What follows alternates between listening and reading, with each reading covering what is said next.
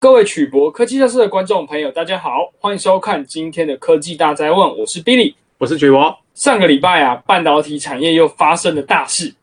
根据《华尔街日报》的报道，Intel 打算斥资约三百亿美元来收购晶圆代工大厂格罗方德 （Global Foundries），他们要来加速生产更多的晶片，被外界呢认为是有史以来 Intel 最大的收购案。曲博。格罗方德是什么样的一家公司呢？它不是 AMD 专属的代工厂吗？为什么 Intel 会愿意用他们史上最大的金额三百亿美金来并购呢？好，这个我们先简单讲一下 Global Foundry 这一家公司啊，格罗方德，它实际上本身就是一家混血的公司，它呢结合了原来在美国 IBM 的晶圆制造的部门，另外啊，它也并购了新加坡的特许半导体。还有呢，就是你刚刚说到超微 AMD 德国的晶圆制造的团队，所以啊，它原来就是一个三家公司整合起来的一个混血的公司哦。那坦白说啦，不同的国家又不同的团队整合起来就很困难。现在啊，这个 Intel 介入之后啊，变成第四家哦，所以呢，Intel 未来要面临的问题就是呢，它必须想办法去融合这四家公司的团队。嗯，团结展现出战力，其实啊，这个还有点难度哦。那看起来啊，Intel 的执行长 Pat Gelsinger 杰辛格，他是真的要来跟台积电对干了。他其实曾在三月的时候表示，公司将会做出重大举动，要成为其他国家的晶片制造商。而这个市场呢，原本一直是由台积电所主导。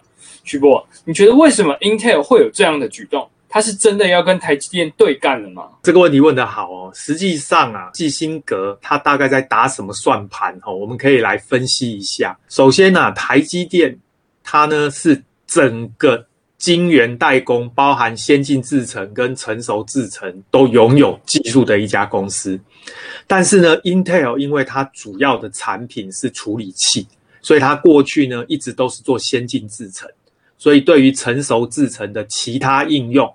我举例，譬如说呢，显示器的驱动机体电路、驱动 IC，或者是触控面板用的 IC，甚至是电源管理相关的 IC，这一类的产品呢，其实 Intel 未必做得非常好。所以啊，Intel 它其实还是比较适合做这种比较先进做处理器的制程。换句话说呢，这个 Intel 本身啊，拥有这个二十二纳米以下的这些先进制程。那么这个 Global Foundry 呢，它本身呢拥有的是从十四纳米一直往上呢到九十纳米的这些成熟制程。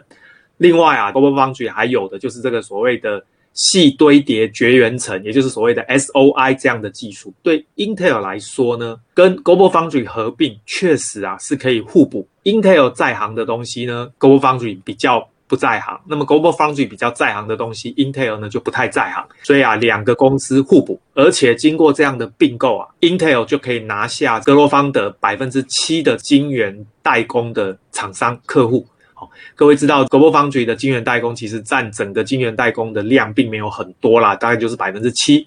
换句话说，Intel 可以把这百分之七先拿下来，然后呢，配合 Intel 自己的先进制程跟 Global Foundry 的成熟制程。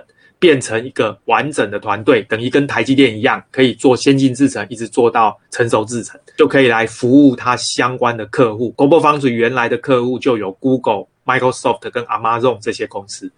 更重要的是呢，我们都知道美国最近啊在补助美国制造的晶圆厂，Intel 可以利用这个机会啊，我相信呢，取得美国政府更多的补助。Intel 就可以整合一家符合美国制造需要的公司，特别是国防相关的晶片。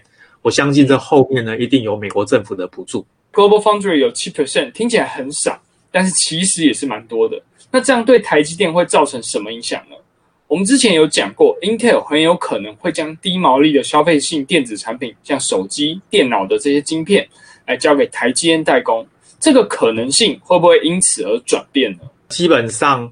我认为不会转变哦，主要的原因是这样哦，Intel 现在它输给 AMD 的就是在制程。我们回想过去三年，实际上呢，AMD 就是利用台积电的先进制程，抢走了 Intel 在桌机还有笔电的市场。所以呢，那个时候我就讲过哦，这个基辛格呢，他最好的策略一定是立刻把这种毛利比较低的笔电跟桌机的晶片交给台积电代工。这个时候啊，AMD 就完全没有优势，因为呢，两家公司要比 IC 设计的能力，其实呢，Intel 还略胜一筹。那要比先进制程，大家都是用台积电的先进制程，所以这个时候呢，AMD 就没有优势。所以呢，他呢，基本上这件事情，我认为不会有什么变化，他非这么做不可。GlobalFoundries 也没有能力帮他代工这种东西，所以我相信这个对台积电是没有什么影响的。诶，那这样既然 Intel 来个并购，台积电是不是也来可以并购？台湾也有联电啊、力积电啊，那台积电是不是可以来并购他们，成为一个超级怪兽呢？呃，我认为台积电不会做这件事，而且坦白说，我也觉得台积电做这件事意义不大。那主要的原因是呢，台积电其实自己本身就拥有先进制程，我刚刚解释高压制程、成熟制程、电源相关的制程。哦，换句话说呢。连这个影像感测器的制程也有。换句话说呢，台积电已经是一家水平整合所有的产品线呢，它都有完整的这个解决方案的公司。而且，我认为其实台积电呢，它做的最好的就是所谓的良率。这个良率啊，靠的其实就是团队非常精实的团队。那你要说他们很辛苦、很操劳，也是事实啊。把这个良率给逼出来的，在这个状况下呢，如果缺制程，其实最快的方法当然就是扩厂，所以台积电其实确实也有扩厂的计划。今天呢，去贸然的并购其他公司啊，你要考量到不同公司之间整合的问题，而且呢，这个联电、力积电的团队未必有台积电这样的战力，所以我个人认为台积电不会做这件事。实际上，就算他真的做了，其实对他也真的不见得有好处。真的可以说是十万青年十万干啊！那上个礼拜举办的台积电法说会中呢，说到了台积电的第二季获利其实不如预期，而当天晚上台积电 ADR 立刻暴跌了五点五一 percent，而台积电的股价在隔天也重挫。说刚刚提到在法说会说到的获利不如预期，更有可能是很多相关人士已经提前知道 Intel 要并购 Global Foundry 这件事情。到底这又是怎么一回事呢？哎，我个人认为啊，这个台积电暴跌这件事呢，跟 Intel 并购这个 Global Foundry 其实并没有相关性啊。那可能是有人觉得可能它有相关哦，应该这么说。事实上，Intel 并购 Global Foundry 对台积电没有太大的影响。主要我刚刚有解释过，就是台积电呢，它是全制程通通都有的公司。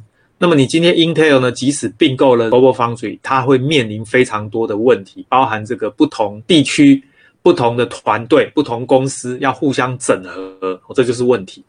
那再来就是呢，Intel 它最糟糕的还是这个先进制程的问题，是不是可以顺利的解决？Intel 并购 Global Foundry 这件事情，我我虽然刚刚说这个基辛格打什么算盘已经讲得很清楚，但是实际上我个人认为这个算盘未必高明了。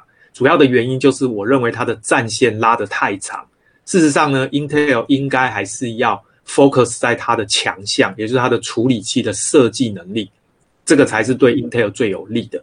你现在呢，去并购一家不是很有竞争力的公司，其实对他来说反而是一个拖油瓶啊。他呢，当然就得要去解决这些团队协调的问题，这个又要花掉他很多时间跟精力哦。另外就是呢。坦白说啦，这个晶圆制造这种东西，哈，你放在美国、德国、新加坡，基本上很难有竞争力。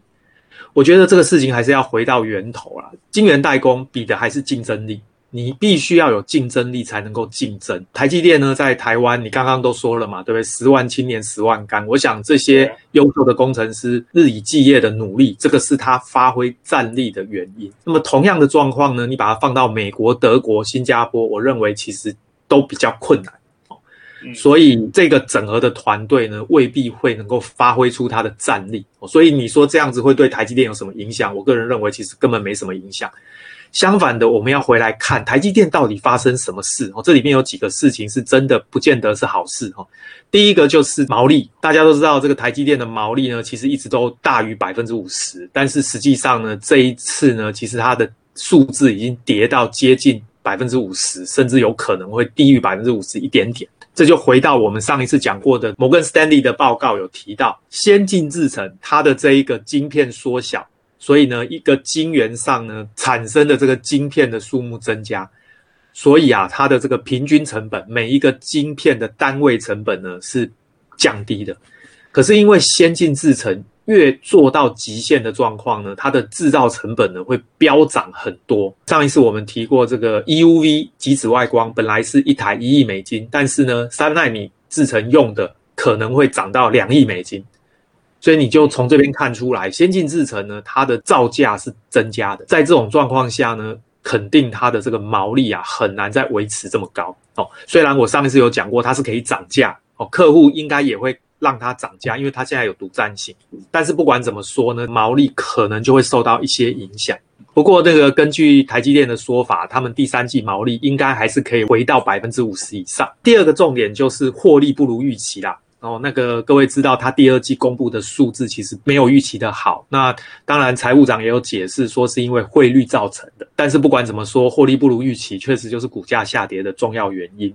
更重要的第三点就是疫情结束。我们知道疫情呢，造成这些电子产品的需求大涨，主要就是因为大家窝在家里没地方去啊，只好上网，对不对？所以呢，你需要笔电，需要电脑，诶，需要手机哦，很多电子产品。可是呢，疫情慢慢的因为疫苗的关系呢，就要趋缓。当疫情减缓之后，我相信台湾的朋友一定啊，最近都关在家里，对不对？每天呢，在家里能干嘛？就只能上网啊，对不对？可问题是，疫情一旦结束之后，你还会想待在家里吗？大家就往外面跑啦。对，你想外面跑，你去外面上网吗？不会吧？你去外面想干嘛？看电影啊，游玩啊，对不对？旅行啊，对啊。所以你根本不会需要这些电子产品。所以我觉得这个才是重点。疫情结束之后呢，大家都预期电子产品的需求可能会下滑，事实上也是如此。所以呢，我想这些都是大家会觉得有点害怕的原因。所以啊，台积电跌了，这个其实是蛮合理的。但是呢，我还是提醒大家，就是说呢，最近呢，股票涨不涨要看的是联准会哦。美国联准会还继续印钞票吗？但实际上没有哦，它最近在收资金了，因为通膨要抗通膨，股票的上涨空间有限。你现在呢，想要去买台积电，然后想要去赚那个价差，我觉得难度已经变高了。但是台积电这个公司呢，还是一家值得投资的公司。以长期投资的角度来看，可以领到股息股利，这个公司还是值得长期持有的公司。但是从价差，可能很难短期之内赚到很多的价差。这样看起来啊，未来半导体产业会不会就因此而成长趋缓呢？我们会在持续帮大家观察。是的。那我们今天的影片就到这边。如果有任何相关科技的问题或想聊什么，都可以在下方留言告诉我们。喜欢我们的影片，记得帮我们按赞、订阅跟分享。那我们就下次见喽，拜拜，拜拜。